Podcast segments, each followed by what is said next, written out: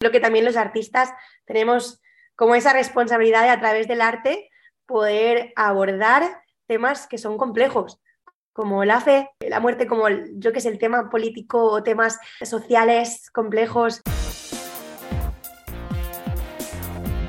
Hola, ¿qué tal? Te damos la bienvenida una vez más a esto es Real Talk, un podcast de Radio Transmundial desde el estudio de Radio Encuentro en Madrid. Yo soy Mateus y hoy nos conectamos con Cataluña, con Barcelona, un pueblo en las afueras, porque desde allí nos habla eh, Keila, Keila que es artista y hoy nos va a contar un poco de su trayectoria. Hola Keila, ¿cómo estás? Hola, muy bien, súper encantada de estar en Esto es Real Talk. Pues muchas gracias por, estar con nosotros. Y hoy hablamos un poco de, arte, hablamos de, eso a lo que te dedicas. Caminas ahí por diferentes eh, ramas del arte, desde la música, también, también el dibujo. Cuéntanos un poco qué es lo que haces eh, y también un poco cómo, cómo eh, surgió esa vena artística, por así decirlo.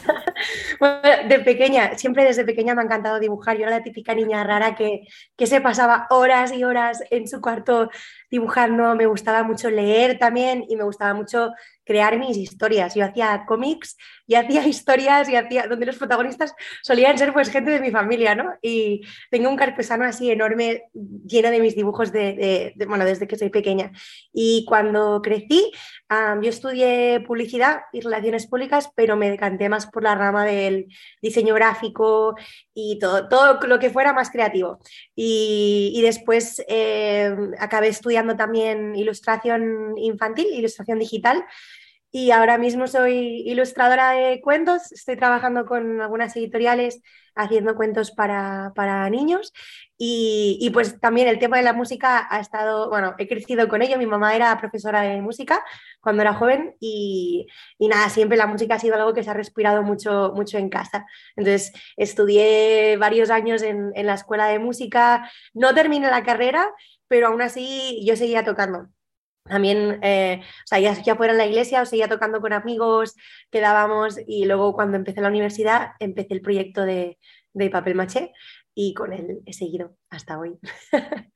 ¿Y Papel Maché entonces es, un, proyecto, una banda? ¿Qué tipo de música hacéis en Papel Maché? Sí, o sea, empezó siendo una banda porque, o sea, aunque las canciones son mías, empezamos como un grupo muy... Eh, como éramos siempre los mismos en la universidad eh, y ahora con los años, pues obviamente la gente se ha ido casando, se ha ido marchando, eh, entonces al final pues es un proyecto que llevo yo con, diferentes músicos. Ahora mi esposo me acompaña, mi mejor amiga Judith también está allí y, luego pues hay gente que viene y que va, pero, pero el proyecto sigue, sigue adelante.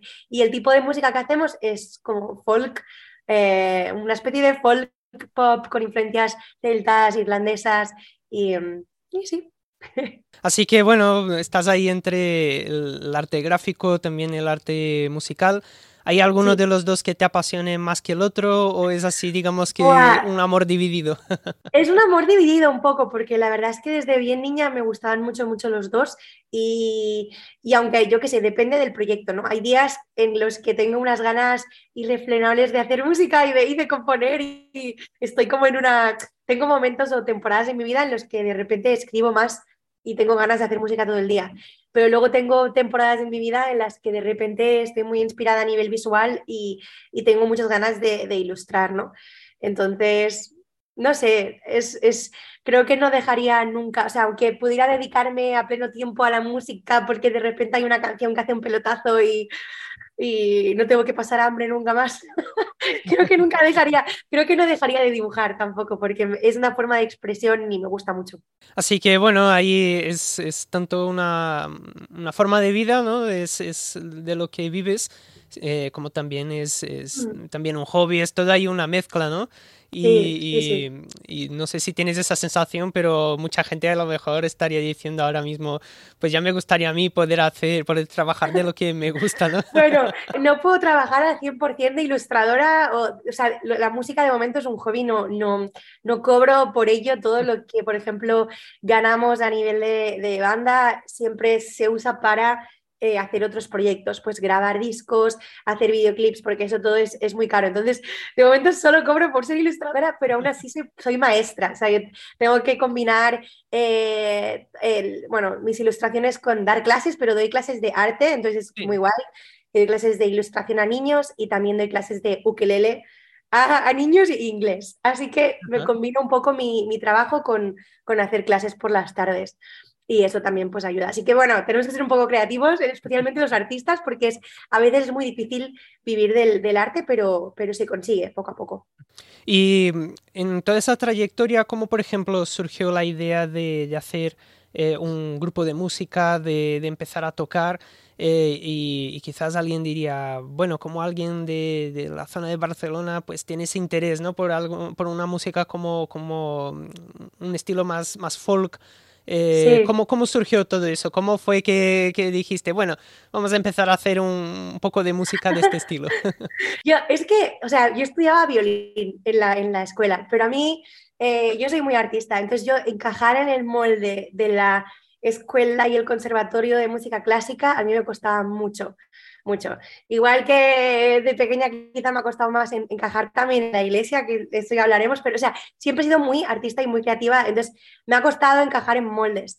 Y, y, y yo quería, o sea, hubo un momento en el que decía, es que no sirvo para esto, no sirvo para la música clásica, eh, y me daba mucha pena, pero yo les decía a mis padres que quería dejar el violín. Y entonces mi madre me regaló un disco, porque en aquella época aún estaban los discos, recién se, habían terminado, se había terminado la época de los cassettes, pero, pero mi madre me regaló un, un, disco de un grupo irlandés que se llama The Chorus, que son un, un grupo de cuatro hermanos eh, bueno, son tres hermanas y un hermano y, hacen música así como pop celta, súper bonita. Y, y, claro, una de las chicas tocaba el violín, ¿no? Y lo tocaba súper guay y yo me enamoré de, ese estilo de música empecé a escuchar un montón de, música irlandesa, música celta. Eh, también, eh, bueno, yo escuchaba a veces música gallega también. Y dije, qué guay, en España también se hace música celta. Así que, bueno, de cierta manera es dentro de mi país y también es parte de mi folclore, ¿no? Em, y, y nada, o sea, cuando yo escribía, yo era muy tímida, no lo parece ahora, pero yo desde adolescente era súper, súper, súper, súper tímida y yo, pero a mí me gustaba mucho escribir, escribir canciones y al, principio escribía canciones a lo mejor para que mis amigas las cantasen, ¿no? Eh, yo me quedaba con un segundo plano tocando el violín porque ahí estaba cómoda. Pero cuando empecé la universidad, no sé, fue como, dije, venga, va, me voy a lanzar y empecé Empecé un grupo, pero por pura diversión y por amor al arte. Eh, y no, no lo empecé como para vamos a hacer conciertos, sino pues vamos a vestir estas canciones que las he hecho a guitarra y están, no sé, en casa muriéndose de asco un poco y vamos a ver, no sé, y empezamos a tocar en, la, en, los teatros y las cafeterías de la universidad, así.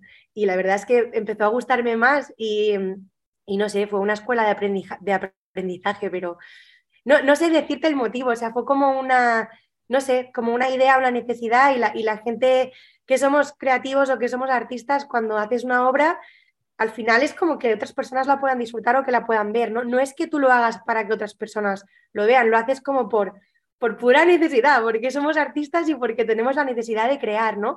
Em, pero luego es como muy bonito compartirlo, ¿no? Y ver también las reacciones y, aprendes también con las críticas constructivas y te ayudan a crecer como artista.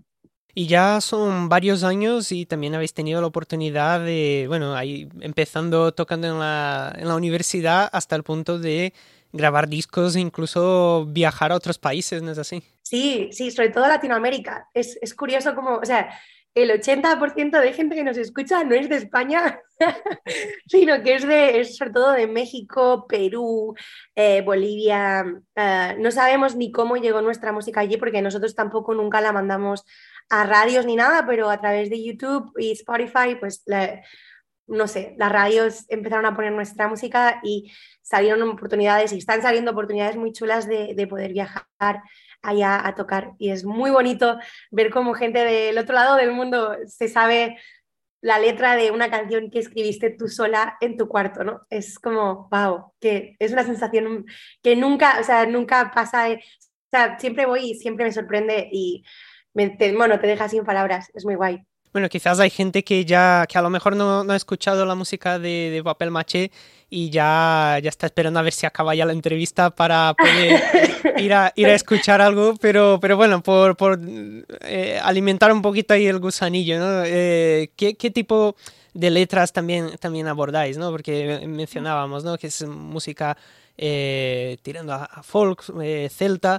y, eh, pero ¿qué tipo de letra, qué, qué, mensaje, qué, qué, qué, es lo que expresas en las pues letras que compones? Pues escribo un poco de, de, todo, la verdad, o sea, no, creo que cuando eres compositor lo mejor es escribir de las cosas que sientes en ese momento, de las cosas que saben, de que sabes, de las cosas que quizá están pasando en ese momento, de las vivencias personales, de las vivencias de gente de tu familia. Entonces, tengo muchas canciones que hablan sobre, yo qué sé, el amor, la muerte, la vida.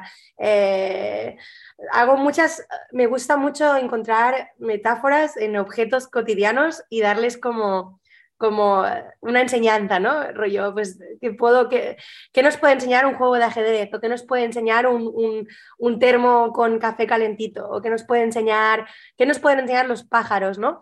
Y, y obviamente también hay muchas cosas, o sea, yo siempre digo, ser real, bueno, alguna vez he hecho algún taller así de, de, escribir canciones y siempre he dicho, créete, o sea, tienes que creer en lo que estás cantando. Si, si, cantas algo que no, o sea, si escribes algo que es como falso o quieres escribir como los demás, eh, no vas a ser, ser, fiel a ti mismo, ¿no? Entonces, sé fiel, o sea, canta sobre algo que tú creas y sobre algo que, te apasione y sobre algo que tú estés viviendo en ese momento.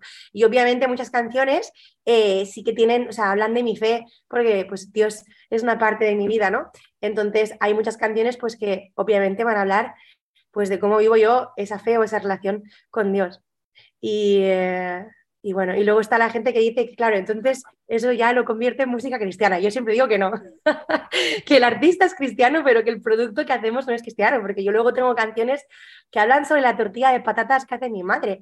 Y esto es de verdad. entonces, entonces, bueno, si quieres llamarle cristiana a una canción que habla de una tortilla de patatas, pues muy bien, perfecto.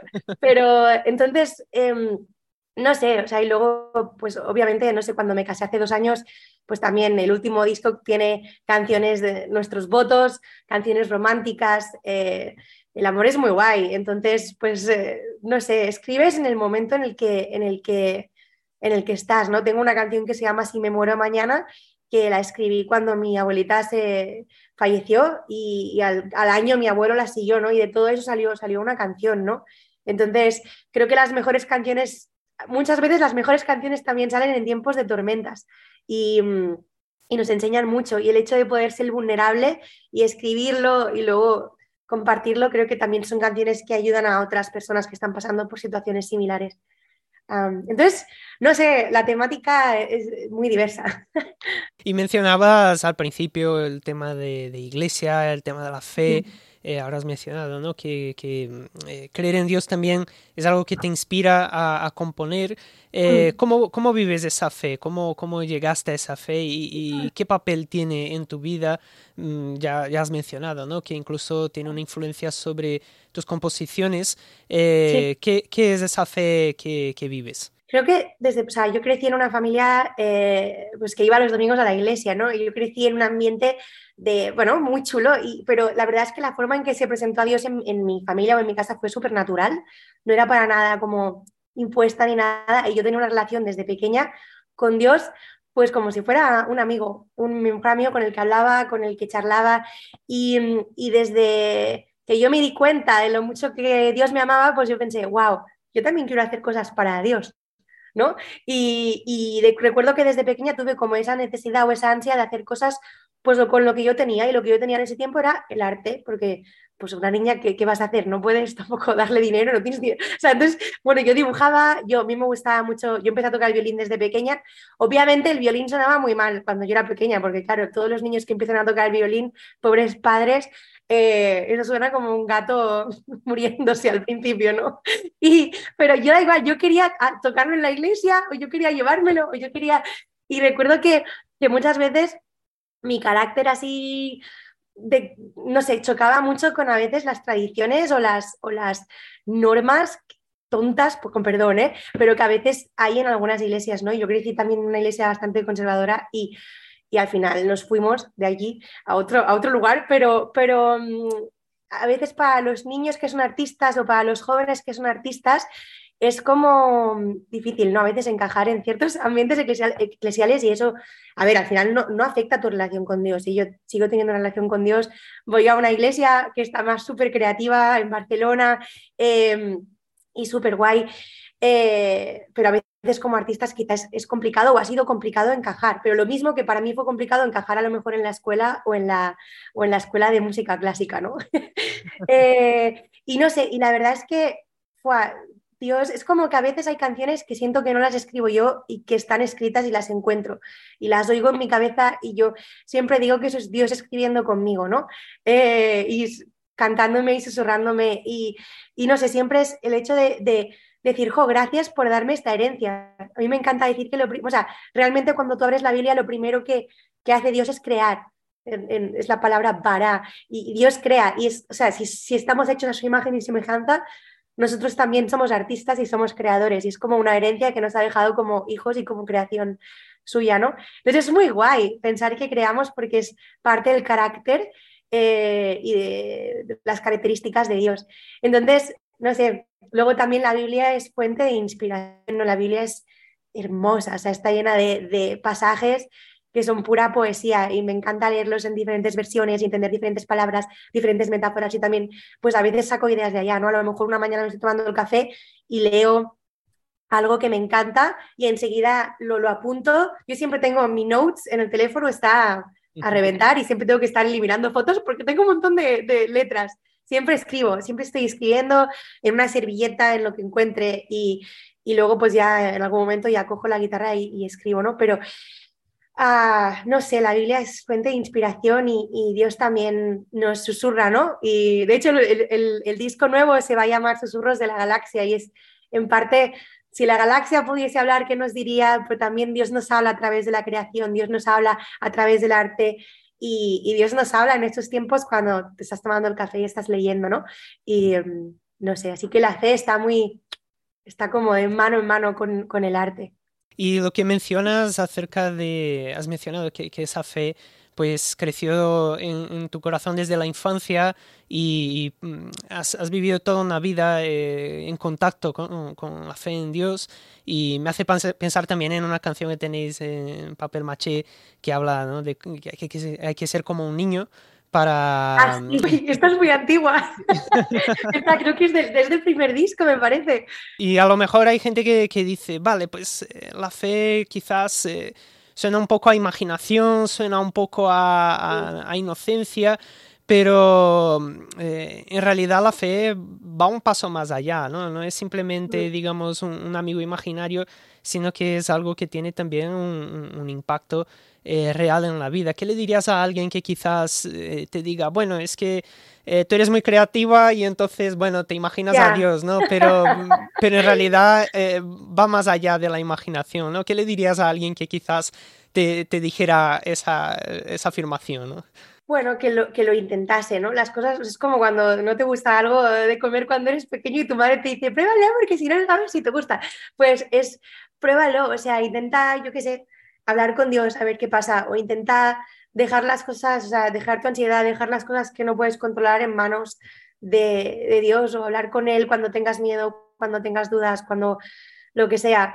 Y no sé, al final es, pruébalo, porque yo tampoco puedo convencerte. O sea, al final es Dios quien cambia los corazones de la gente, ¿no? Me, me gusta mucho la música porque siempre digo que la música va por la puerta de detrás de los corazones de la gente. Y es mucho más fácil que una persona eh, acepte un mensaje o entienda algo a través de una canción. Si yo intento convencer a alguien, oye, Dios es real y existe y, tienes que tener fe y bla, bla, bla, bla, Si es una simple conversación, es como mucho más, mm, no sé, es, es, mucho más agresivo, ¿no? Y a veces la gente es como que no, pero si se lo explicas con una canción y tú hablas de tu experiencia, a veces la música tiene ese poder. Mm, y, es como muy guay, ¿no? Y tanto hablar de la fe como hablar de temas complicados, ¿eh? como por ejemplo la canción que tengo que habla de, la muerte, pues a veces es complicado hablar de ella eh, con las, o sea, simplemente charlando y a, través de una canción es como más fácil compartir muchas veces lo que, lo que piensas, ¿no? Em, Entonces creo que también los artistas tenemos como esa responsabilidad de a través del arte poder abordar temas que son complejos, como la fe, como, no sé, eh, la muerte, como yo que sé, el tema político o temas, mm, no sé, eh, sociales complejos eh, y, creo que los artistas, bueno, hoy en día tienen esa responsabilidad de usar el arte para abordar estos temas y charlar de ellos. Pues ahora le toca a la gente que nos está viendo, nos está escuchando, descubrir un poquito de, papel maché. Y muchas gracias, Keila, por habernos contado toda esa trayectoria, habernos también contado acerca de, todo ese proceso creativo que hay detrás de, la producción, ¿no? de, música tan variada. Y enhorabuena por, por, todo lo que habéis hecho hasta aquí y, también mucho ánimo con, con los nuevos proyectos, con ese nuevo disco. Y gracias también por haber estado con nosotros. Muchísimas gracias por invitarme. Perdón que me enrollo muchísimo, ¿eh? Está hablando un montón. No, perfecto, perfecto. Si aquí estamos para escucharte precisamente. Pero muchas gracias por invitarme y darme el espacio. Pues muchas gracias Keila y gracias también a ti que nos acompañas, que nos sigues eh, en las diferentes plataformas de podcast, de, de vídeo, viceversa, si a lo mejor nos ves en YouTube, que sepas que también estamos en Spotify, en Evox y, también el que nos escucha en, en audio también nos puedes ver y, y ahí estamos también en las redes sociales, esto es Real Talk un podcast de Radio Transmundial desde el estudio de Radio Encuentro. Te esperamos para nuevos episodios, tenemos mucho más que contar, así que atentos porque muy pronto tenemos eh, nuevas entrevistas. Hasta pronto.